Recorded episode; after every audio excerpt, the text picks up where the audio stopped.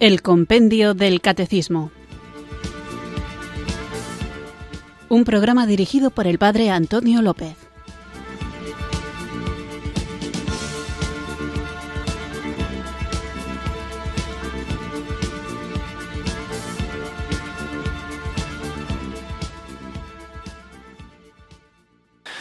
Buenas tardes, queridos oyentes de Radio María. Recibido un cariñoso saludo desde Irurzun, en Navarra, quienes sintonizáis una tarde más esta radio que cambia vidas, esta emisora de la Virgen, Radio María, para escuchar el programa El Compendio del Catecismo, nuestro espacio diario de formación católica en el que, guiados por el libro del Compendio del Catecismo, vamos profundizando en nuestra fe, fe que debemos conocer para vivir, viviéndola y siendo fieles al Señor.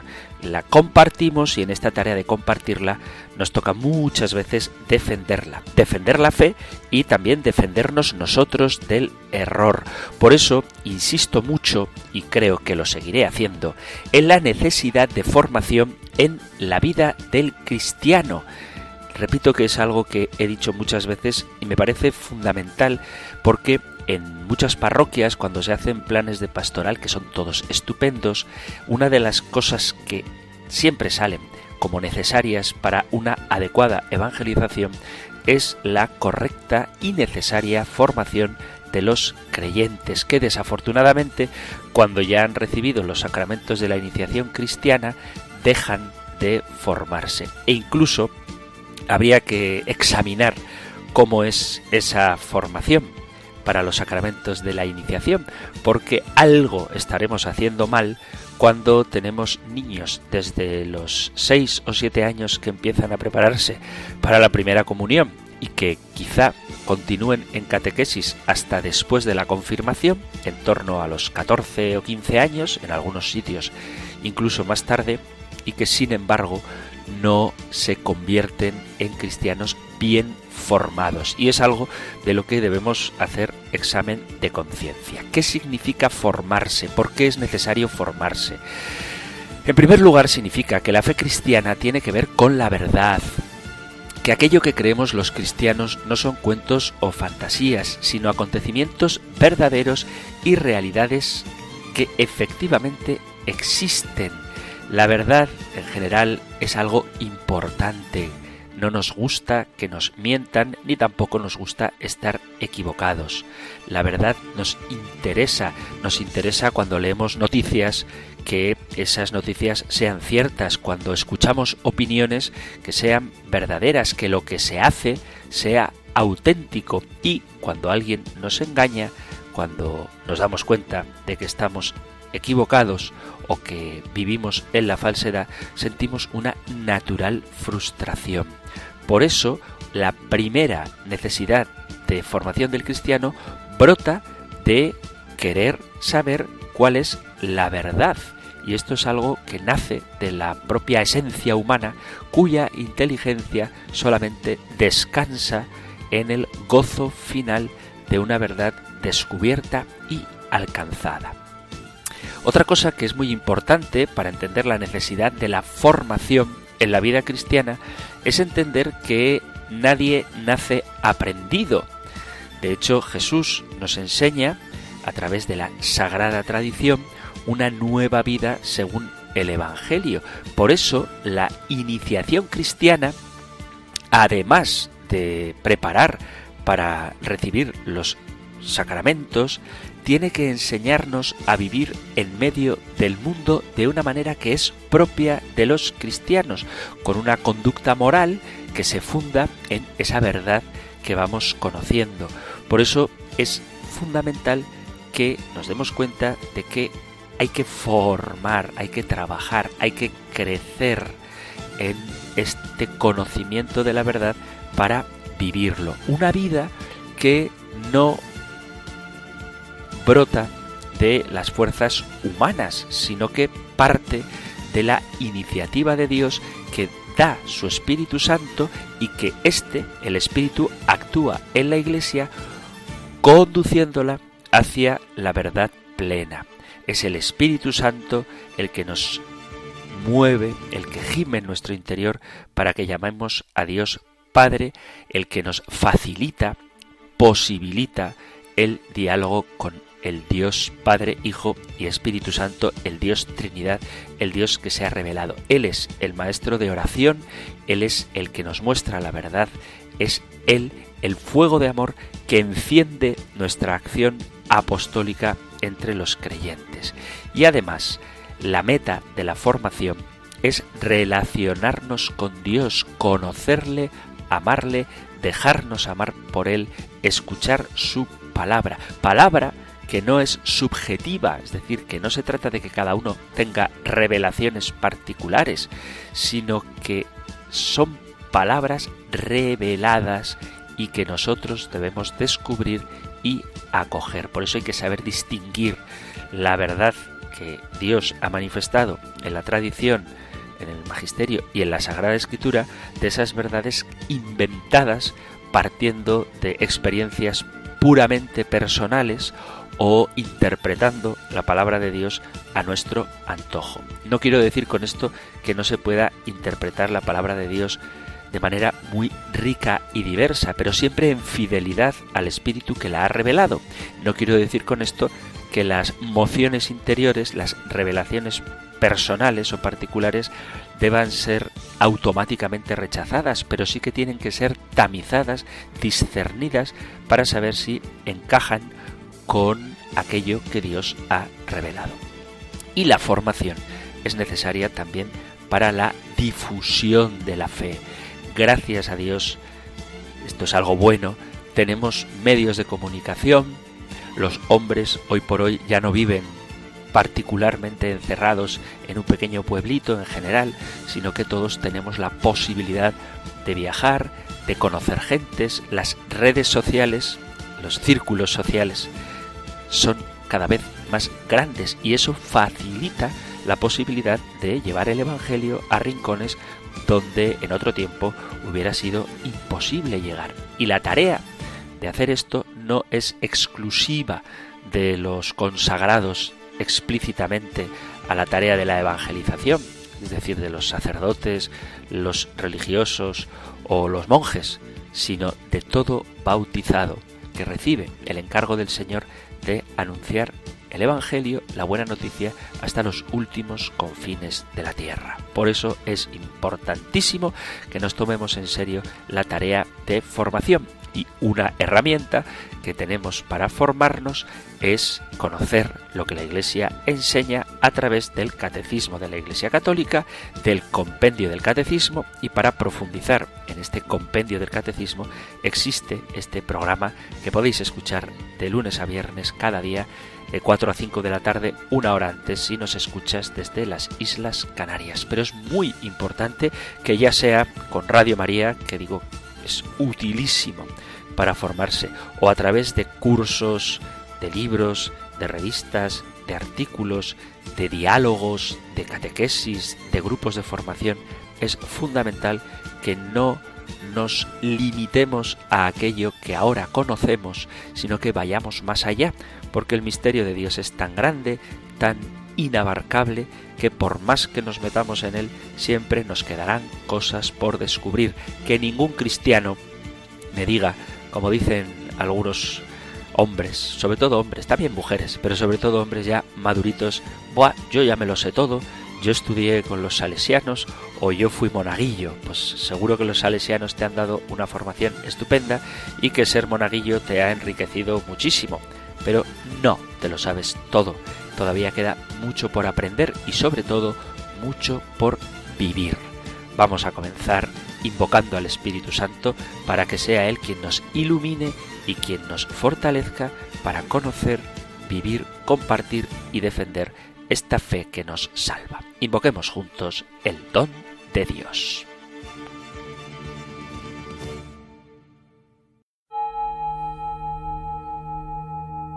Ven Espíritu, ven Espíritu, ven Espíritu.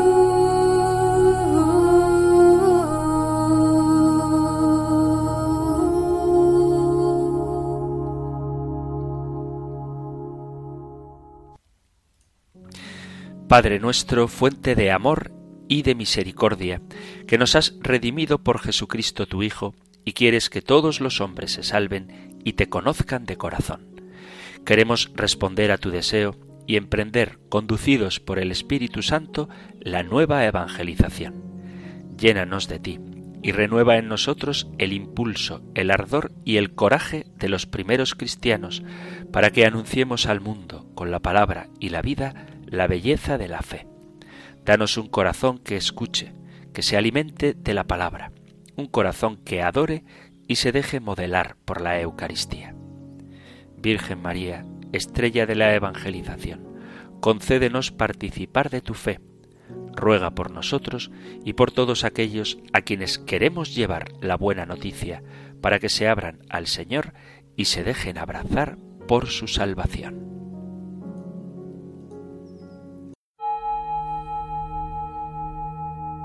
Ven Espíritu, ven Espíritu, ven Espíritu.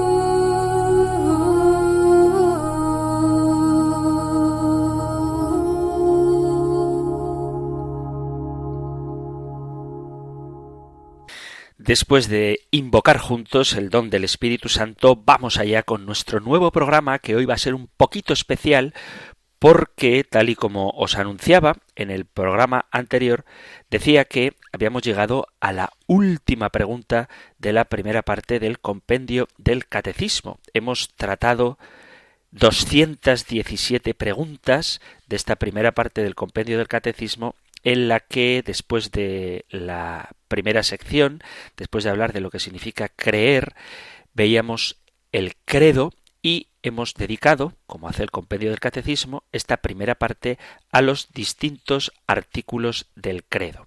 Como digo, 217 preguntas estudiadas en más de 217 programas, porque ha habido preguntas a las que dedicábamos más de un programa y más de un año también, bastante más de un año, para concluir esta primera parte del compendio del catecismo. Así que ahora voy a lanzarme a la osada tarea, al atrevido reto de resumir toda esta primera parte del compendio del catecismo en el programa de hoy para que ya en el próximo programa podamos entrar en la segunda parte del compendio del catecismo, que es la celebración del misterio cristiano, economía sacramental.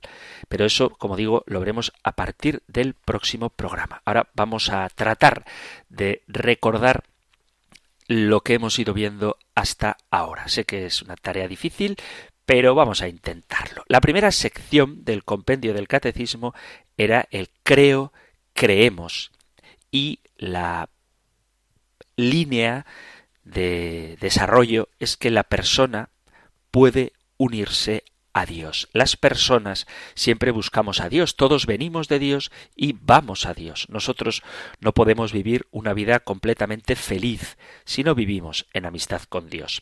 La persona está hecha para vivir en unión con Dios. La persona encuentra en Dios su felicidad definitiva. Decía San Agustín, cuando yo esté unido completamente a Dios, se terminarán mis penas y mis problemas, y mi vida será completa. Cuando nosotros miramos atentamente las maravillas de la creación y escuchamos nuestra conciencia, podemos saber con seguridad que Dios existe y que Dios es el principio y el fin de todas las cosas. Toda la creación es buena y nos explica un poco cómo es Dios, es decir, totalmente perfecto. La inteligencia humana puede conocer al Dios único y verdadero, creador y señor de todo. Nuestras palabras son incapaces de explicar bien este misterio. Jesús, por su salvación, nos ha hecho personas nuevas. El amor de Jesús anima a los creyentes a llevar esta buena noticia, eso significa la palabra Evangelio, a todos aquellos que no conocen a Dios o incluso a quienes lo desprecian. Todos seremos renovados si aceptamos en nuestros corazones la fe que es un regalo de Dios.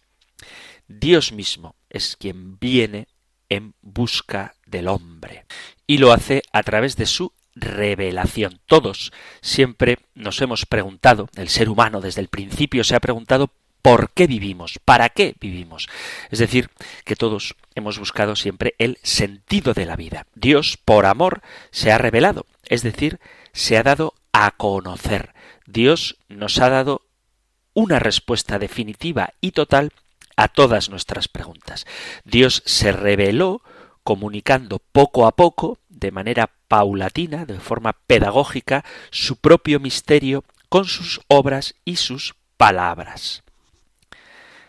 Dios habla y nos habla por medio de las cosas que Él ha creado, pero mucho más importante es cuando Dios habló a nuestros antepasados. Después del primer pecado, del pecado original, el famoso capítulo 3, versículo 15 del Génesis, Dios promete la salvación y ofrece una alianza, es decir, una propuesta de amor, una propuesta de unión. Dios hizo con Noé primero una alianza eterna para siempre entre él y todos los seres vivos. Después Dios elige a Abraham y también hace con él una alianza con él y con las generaciones futuras. De Abraham nació el pueblo elegido.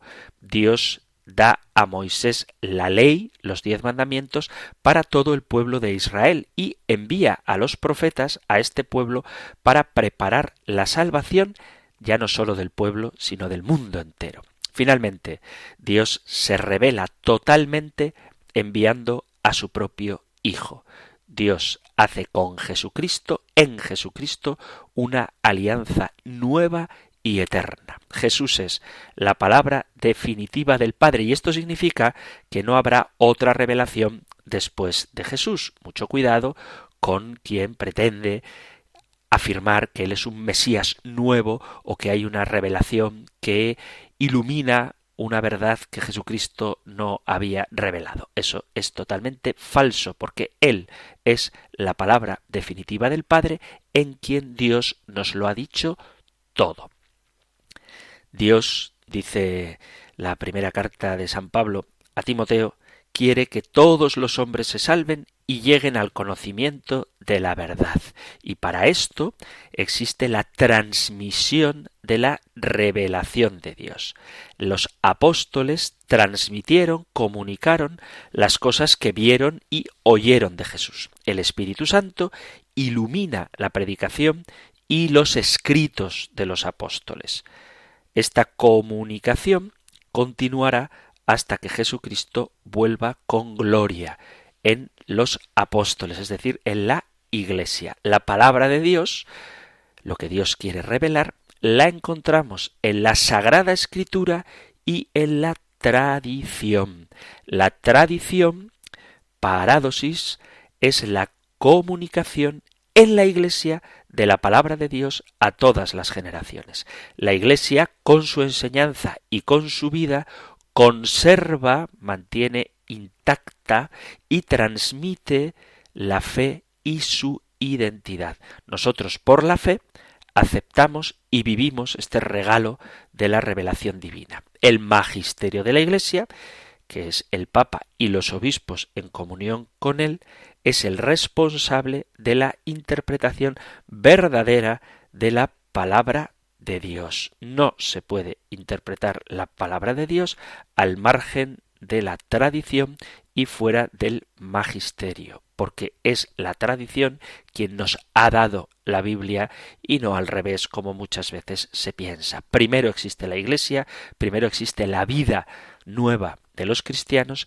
y en medio de esa vida nueva se pone por escrito lo que ya se creía antes de que existiera el Nuevo Testamento. Entonces es la Iglesia la que nos da la Biblia, no al revés. La Biblia tiene como autor a Dios, que ha iluminado a los autores humanos.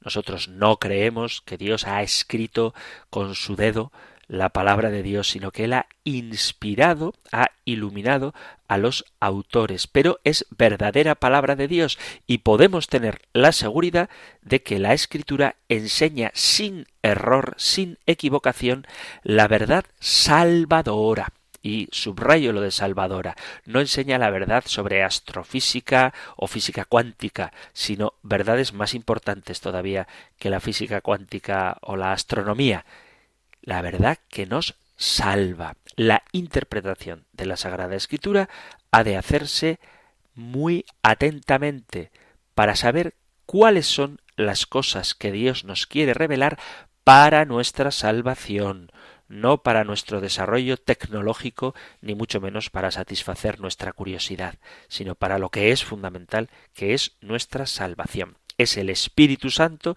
quien ha inspirado la Biblia y es ese mismo Espíritu Santo quien hace que nosotros podamos entender las escrituras adecuadamente. La Biblia tiene 46 libros en el Antiguo Testamento y 27 en el Nuevo Testamento.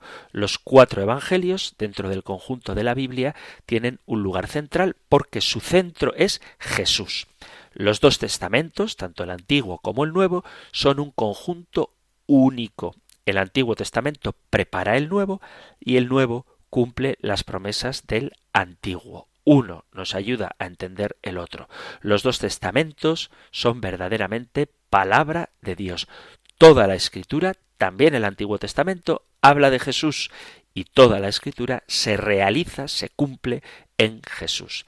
La Iglesia católica, la Iglesia fundada por Cristo, siempre ha venerado la palabra de Dios, la Biblia, la escritura, la palabra y el cuerpo de Jesús, la Eucaristía, guían y alimentan toda la vida cristiana. Por eso tenemos que fomentar nuestro amor a la palabra de Dios y nuestro amor, por supuesto, a la Eucaristía. Hacemos una pequeña pausa musical y continuamos con nuestro programa.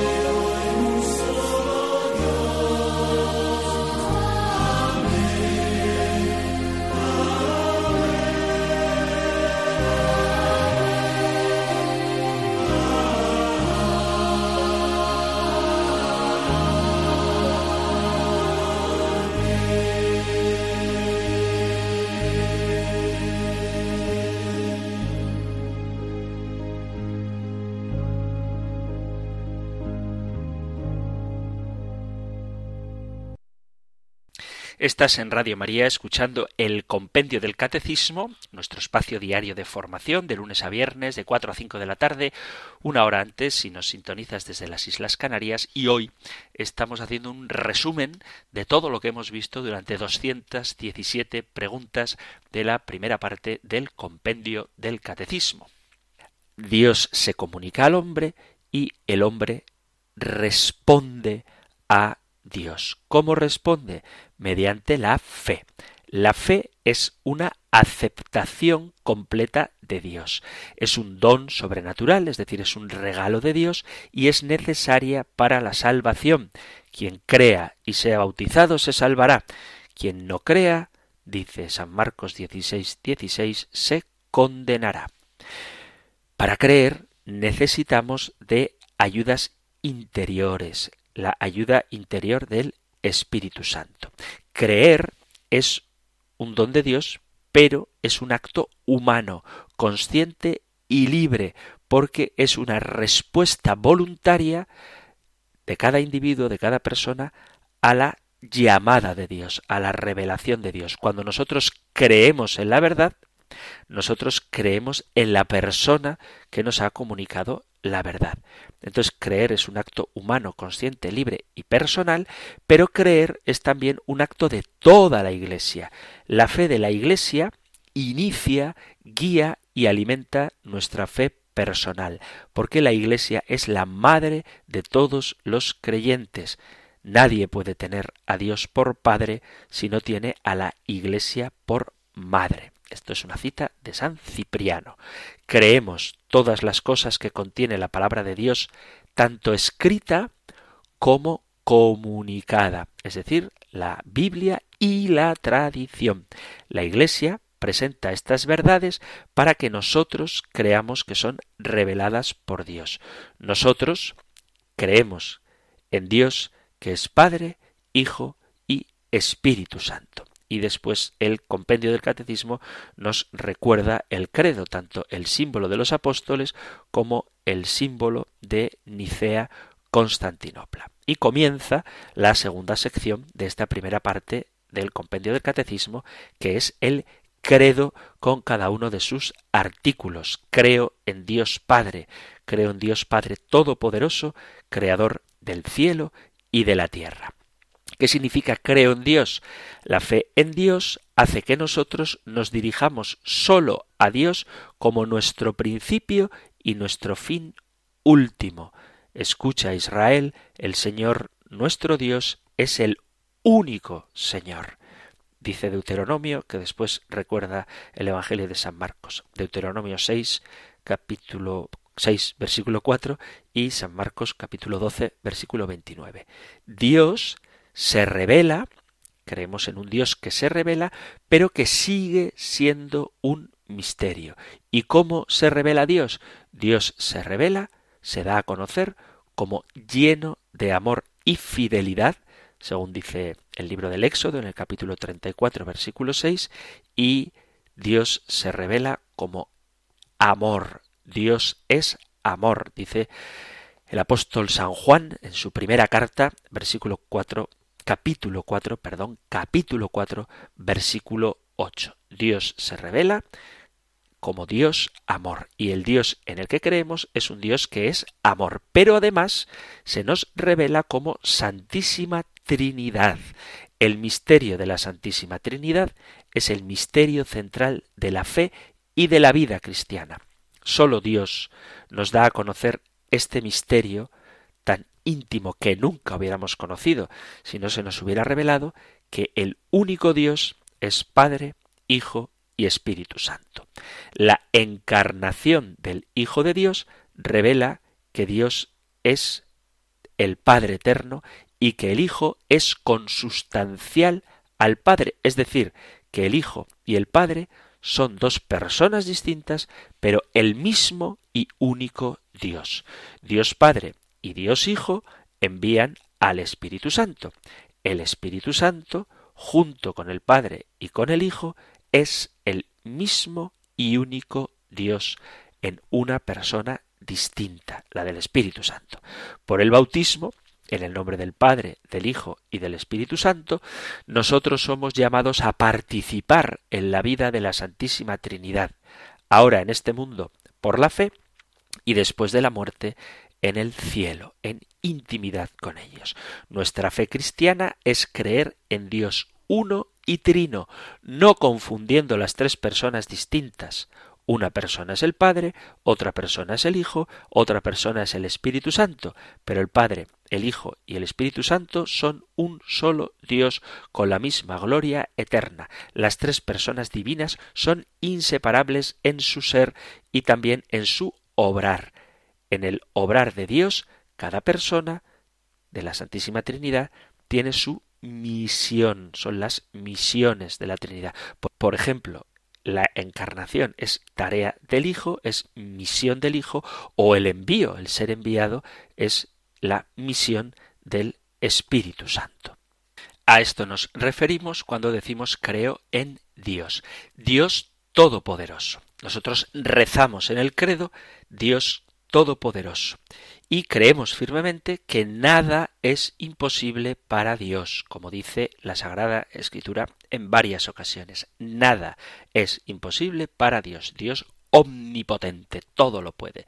Dios muestra su omnipotencia cuando nos convierte de nuestros pecados y nos devuelve a su amistad por la gracia. Decimos en misa, oh Dios, que muestras especialmente tu poder con el perdón y la misericordia. Esto también es una obra de la omnipotencia de Dios. Nosotros tenemos fe en que el amor de Dios es todopoderoso y esta fe hace que nosotros podamos creer que el Padre nos ha creado, el Hijo nos ha salvado y el Espíritu Santo nos santifica. Dios Todopoderoso, y como es Todopoderoso, es creador. Dios ha hecho el universo por voluntad propia y sin ninguna ayuda. Nadie tiene el poder necesario para crear de la nada. Solo Dios puede hacer algo sin nada. Dios nos da la primera muestra de su amor y de su sabiduría con la creación del mundo y con la creación del hombre. Aunque nosotros digamos que la creación es obra de Dios Padre, también es verdad, por la fe, que la creación es obra de toda la Santísima Trinidad. Dios creó el mundo para mostrar y compartir su gloria. La gloria de Dios es que las cosas creadas participen de su verdad, de su bondad y de su belleza. Dios quiere que existan diferentes seres creados en la creación. Hay un orden y una necesidad entre las distintas criaturas. Dios quiere que todas las cosas creadas sean para el bien del hombre. El hombre es el único ser amado por sí mismo. Nosotros y toda la creación tenemos la misma misión, el mismo encargo de dar gloria a Dios. La creación tiene unas leyes y unas relaciones naturales. Nosotros debemos respetar esas leyes y estas relaciones. El respeto a la creación es fundamento de sabiduría y de moral.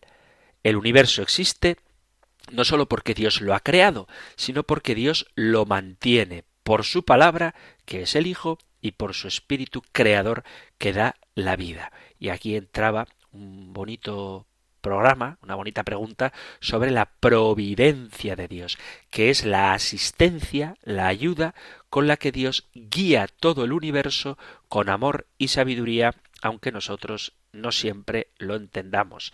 Cristo nos invita a la confianza total en la providencia de nuestro Padre Dios. Podéis leer, os animo, cuando tengáis dudas sobre por qué os suceden las cosas que suceden. Leed Mateo capítulo 6 a partir del versículo 26. Y también San Pedro dice en el capítulo quinto de su carta Confiad a Dios todas vuestras preocupaciones, porque Él cuida de vosotros. Toda la creación, toda la creación colabora en la providencia de Dios. Dios permite que las personas con libertad colaboren también en su plan divino. Es un misterio que Dios permita el mal físico y el mal moral. Esto es un gran misterio que suscita siempre mucha inquietud en los creyentes, pero el Señor nos ayuda a entender este misterio por su Hijo Jesucristo muerto y resucitado para vencer el mal y el peor de los males que es el pecado. Dios permite el mal porque Dios puede convertir las cosas malas en cosas buenas para nosotros. Y Dios permite el mal porque nos ama y respeta nuestra libertad. Nosotros entenderemos estas cosas solamente en el cielo. Alguien puede reprochar ante esto que es una forma de no enfrentarse al mal. No, nosotros nos enfrentamos al mal y luchamos contra él, pero hay cosas que no entran dentro del alcance de nuestro dominio y que sólo entenderemos al final. Lo mismo que sólo se entiende la pasión de Cristo al final, cuando resucita, pues sólo entenderemos los sufrimientos de este mundo al final, cuando también nosotros resucitemos. Dentro de la creación hablábamos de los ángeles. Los ángeles son seres espirituales que viven siempre dando gloria a Dios y colaboran en su plan de salvación junto con toda la creación. Los ángeles colaboran en todas las obras buenas que nosotros hacemos. Ellos están siempre junto a Jesús, sirven a Jesús, especialmente en su misión de salvación, y nosotros veneramos a los ángeles porque ayudan a la Iglesia, nos ayudan a nosotros en nuestro camino hacia el cielo y protegen al ser humano. Además de a los ángeles, Dios crea también a la persona humana, al hombre, y lo crea a su imagen y semejanza, imagen que se refleja no en el aspecto físico, sino en la inteligencia, en la voluntad, en la libertad, en la capacidad de discernimiento y Dios confía al hombre el mundo entero. El hombre tiene el dominio de la creación y en este dominio sirve a Dios. Nosotros, seres humanos, somos una unidad de cuerpo y alma. Dios ha creado nuestra alma y también nuestro cuerpo. Nuestra alma espiritual es inmortal, no muere nunca. Desde el principio Dios creó varón y mujer. La unión del hombre y de la mujer es la primera de las uniones entre seres humanos, es la unión que crea, que funda la familia. Y dentro de este capítulo entraba también la realidad del pecado. El hombre y la mujer antes del pecado eran felices, santos y justos en el paraíso y vivían en amistad con Dios. Dios no ha creado la muerte ni desea la destrucción de los seres vivos. La muerte entró en el mundo, dice el libro de la sabiduría, por culpa de la envidia del demonio. Los demonios son ángeles que no han querido servir a Dios y a sus planes y en el uso de su libertad se han puesto completamente contra Dios. El plan del demonio, su intención, es que también nosotros vivamos contra Dios. Dios creó al hombre santo, pero ya en los primeros tiempos Satanás tentó al hombre y a la mujer para que usaran mal de su libertad y vivieran apartados de Dios. El pecado es la desobediencia voluntaria a Dios. Por el pecado, Adán y Eva, nuestros primeros padres, perdieron la santidad y la justicia original que habían recibido de Dios. Todos los seres humanos recibimos las consecuencias de este primer pecado, que es lo que se conoce como el pecado original que está en cada individuo. Por el primer pecado, la naturaleza humana quedó más débil, más ignorante y dominada por el sufrimiento y la muerte, y también inclinada al pecado. Y esta inclinación al pecado se llama concupiscencia. Pero Jesús venció el pecado.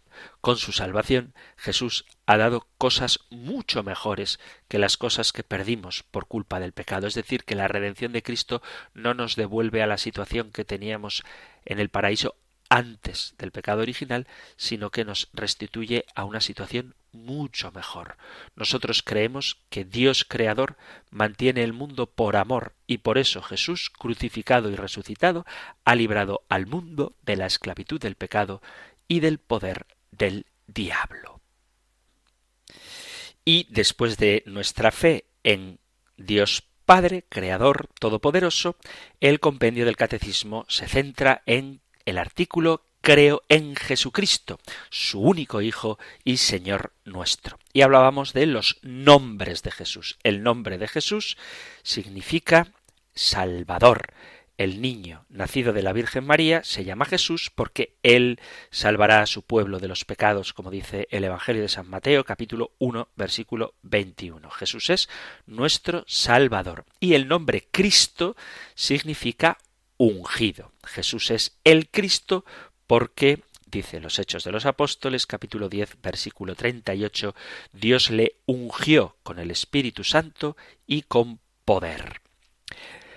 El nombre de Mesías se da a Jesús porque Jesús es el que ha de venir, dice Lucas capítulo 7 versículo 19. Él es la esperanza de Israel. El nombre Hijo de Dios significa la relación única y eterna de Jesucristo con Dios su Padre. Jesús es el Hijo único del Padre, así lo llama San Juan varias veces en su Evangelio. Y Jesús mismo según dice el prólogo del Evangelio de San Juan, es Dios. Para ser cristiano es necesario creer que Jesucristo es el Hijo de Dios. El nombre de Señor significa la naturaleza divina de Jesús. Llamar a Jesús eh, Señor es creer que Jesús es Dios. Nadie puede decir Jesús es Señor si no es por la fuerza por la acción del Espíritu Santo, nadie puede decir Jesús es Señor si no tiene fe. Esta palabra, Señor, Kyrios en griego, significa eso, que Jesús es Dios. Y decimos en el credo, Jesús, concebido por obra y gracia del Espíritu Santo, nacido de Santa María Virgen, el Hijo de Dios, se hizo hombre. La encarnación es el misterio de la unión de la naturaleza divina y de la naturaleza humana en Jesús. El Hijo único del Padre, el Verbo, se hizo hombre sin dejar de ser Dios. Jesucristo es verdadero Dios y verdadero hombre en una única persona divina. Dos naturalezas, una única persona, la divina. Jesús es el único mediador entre Dios y los hombres.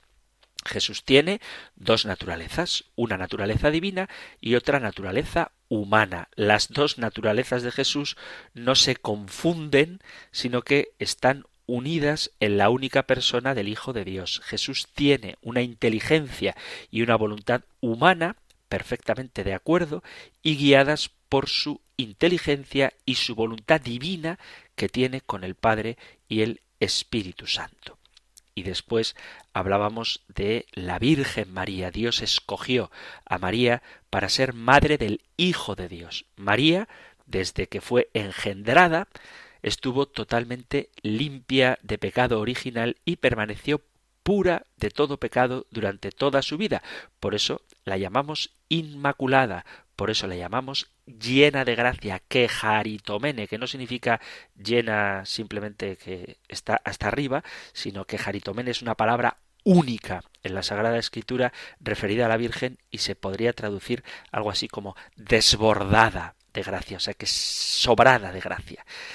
María es la auténtica Madre de Dios, es verdaderamente Madre de Dios porque ella es Madre del Hijo de Dios verdadero, hecho hombre. Ojo, María no es la creadora de Dios. Esta es una de las pegas que ponen los protestantes. María no puede ser madre de Dios porque Dios no puede tener madre, porque eso significaría que la madre existe antes que el hijo y Dios no puede existir después que María.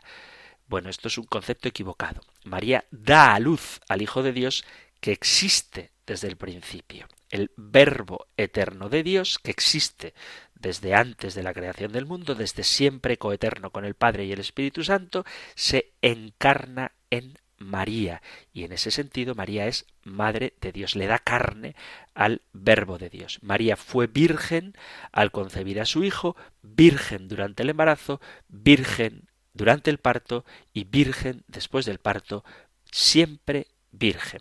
Ella colaboró con libertad en la salvación del hombre con su fe y con su obediencia. Ella es la esclava del Señor que dijo sí a la voluntad del Padre y por su obediencia María se convierte en la nueva Eva y también en nuestra madre. Y el credo y el compendio del catecismo nos mete en los misterios de la vida de Jesús. Toda la vida de Jesús es siempre una enseñanza. Su silencio, su vida oculta, sus milagros, sus gestos, su oración, su amor por cada hombre, su preferencia por los pequeños, los pobres, los enfermos, los pecadores, su aceptación del sacrificio de la cruz para la salvación del mundo, su resurrección. Toda la vida de Jesús toda la vida de Jesús, incluso lo que no conocemos, incluso lo más insignificante, cotidiano o pequeño, es el cumplimiento de su palabra y de la revelación de Dios. Los cristianos debemos imitar a Jesús para que Jesús pueda hacerse cada vez más presente y más vivo en nosotros que participamos en los misterios de la vida de Jesús. Nosotros vivimos, morimos y resucitamos con Jesús. Para encontrar a Dios necesitamos adorar a Dios en el niño del pesebre de Belén. Jesús nos da ejemplo de santidad en la vida de cada día, en la familia, en la obediencia a la que Él se sometió a María y a José, también con la humildad de su trabajo durante los años de Nazaret y también, por supuesto, en su vida pública. Jesús es el siervo completamente entregado a la salvación del mundo.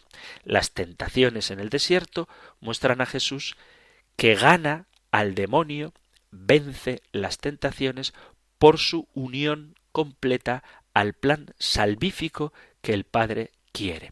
La transfiguración nos muestra cómo Jesús fortalece la fe de los apóstoles antes de la pasión. Jesús mostró a los apóstoles la esperanza de la gloria, dice San Pablo a los colosenses. Él fue voluntariamente a Jerusalén. Él sabía perfectamente que allí iba a morir violentamente por culpa de los pecadores. El domingo de Ramos celebramos la entrada de Jesús en Jerusalén. Los niños y las personas humildes de corazón recibieron a Jesús como el Mesías. Y Jesucristo inicia el reino de Dios con su muerte y resurrección.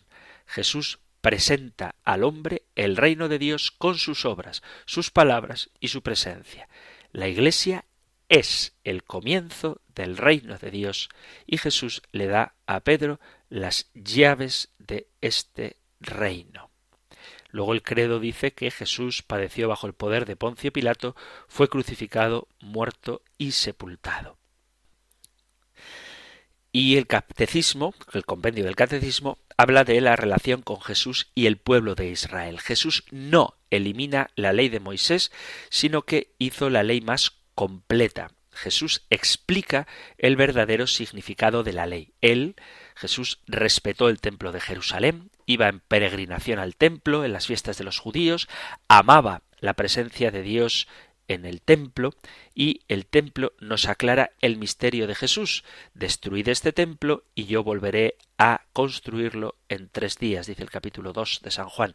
Cuando Jesús decía esto a los judíos, Jesús hablaba de su cuerpo muerto y resucitado al tercer día, porque Jesús es el verdadero templo, el lugar del encuentro con Dios. Algunos judíos, que no creían en Jesús como Hijo de Dios, pensaban que Jesús era un blasfemo que se hacía como Dios y por eso acusan a Jesús de este delito de blasfemia. Él, el Señor, murió crucificado por nuestros pecados, según las Escrituras, dice San Pablo a los Corintios.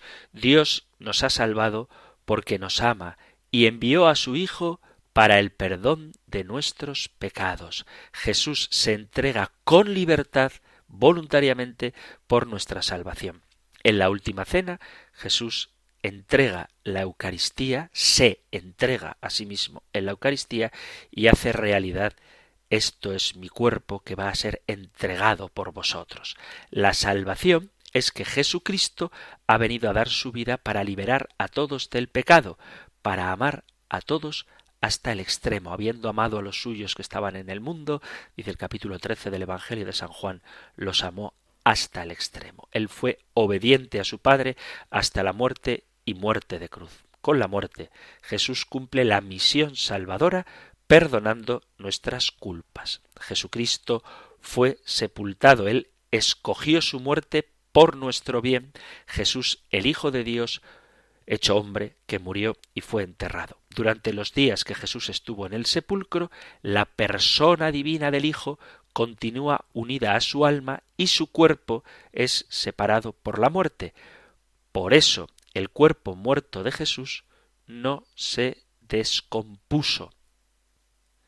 Al tercer día resucitó de entre los muertos, pero antes descendió a los infiernos. Jesús murió.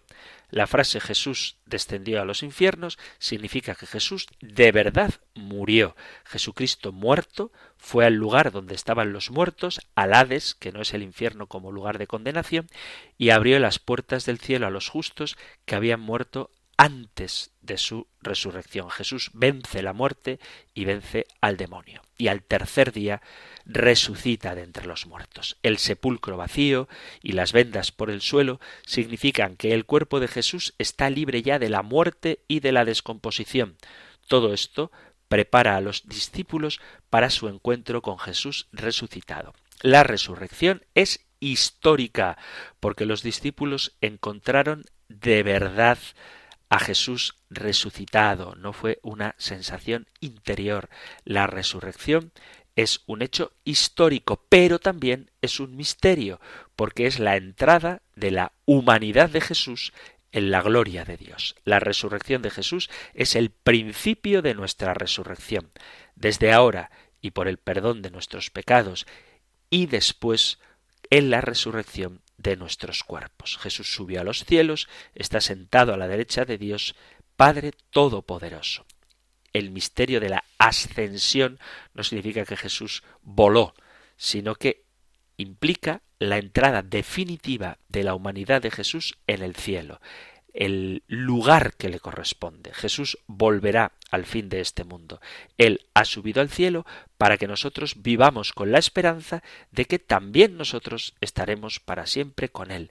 Jesús es el mediador entre Dios y los hombres porque asegura siempre la gracia del Espíritu Santo a todo el que esté dispuesto a aceptarla y desde allí vendrá a juzgar a vivos y muertos, el juicio final. Jesucristo guía a la Iglesia, pero algunas cosas de este mundo no cumplen la voluntad de Dios. En el juicio, al fin del mundo, Jesús vendrá para conseguir la victoria definitiva del bien sobre el mal. Él mismo vendrá al fin del mundo para juzgar a vivos y muertos, mostrará la bondad o la maldad de los corazones y dará a cada persona según sus obras y según si han aceptado o rechazado la oferta de salvación, la gracia. Y después de hablar de Jesús, el compendio del catecismo, en su tercer capítulo de esta primera parte, habla de la fe en el Espíritu Santo. Creo en el Espíritu Santo. Dios envía a su Hijo junto al Espíritu porque la misión de ambos son inseparables. El Espíritu Santo realiza en María toda la preparación para la venida de Jesús al mundo. El Padre da al mundo a su Hijo por la acción del Espíritu Santo en María. Es la encarnación del Hijo de Dios.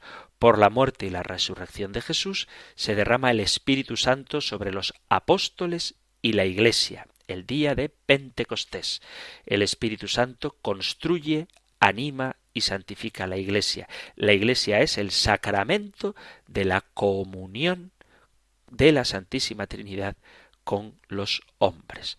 La prueba de que sois hijos es que Dios os ha enviado a vuestros corazones el Espíritu de su Hijo que clama Abba Padre. Esto es una cita de San Pablo a los Gálatas. Y dentro del capítulo dedicado al Espíritu Santo está la fe en la Iglesia católica.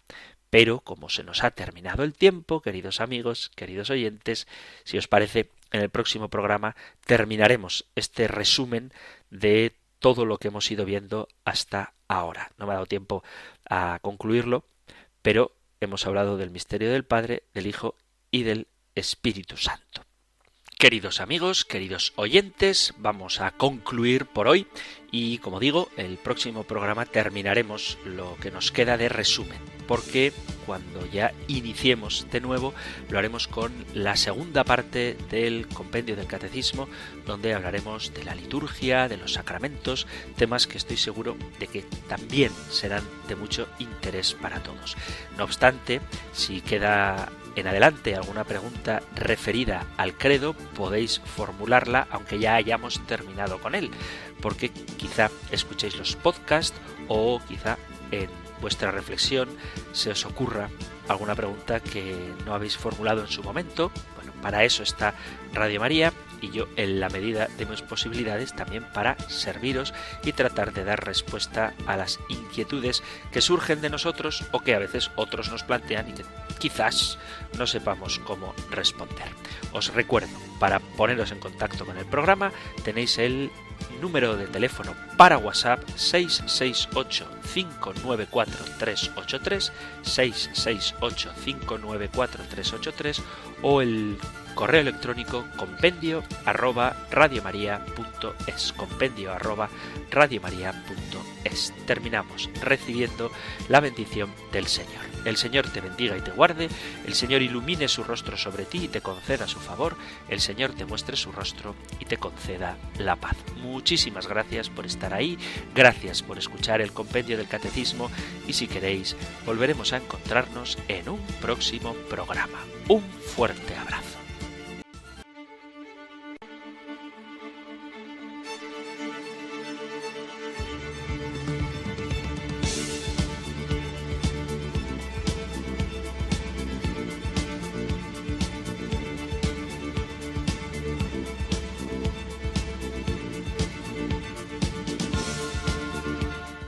El Compendio del Catecismo.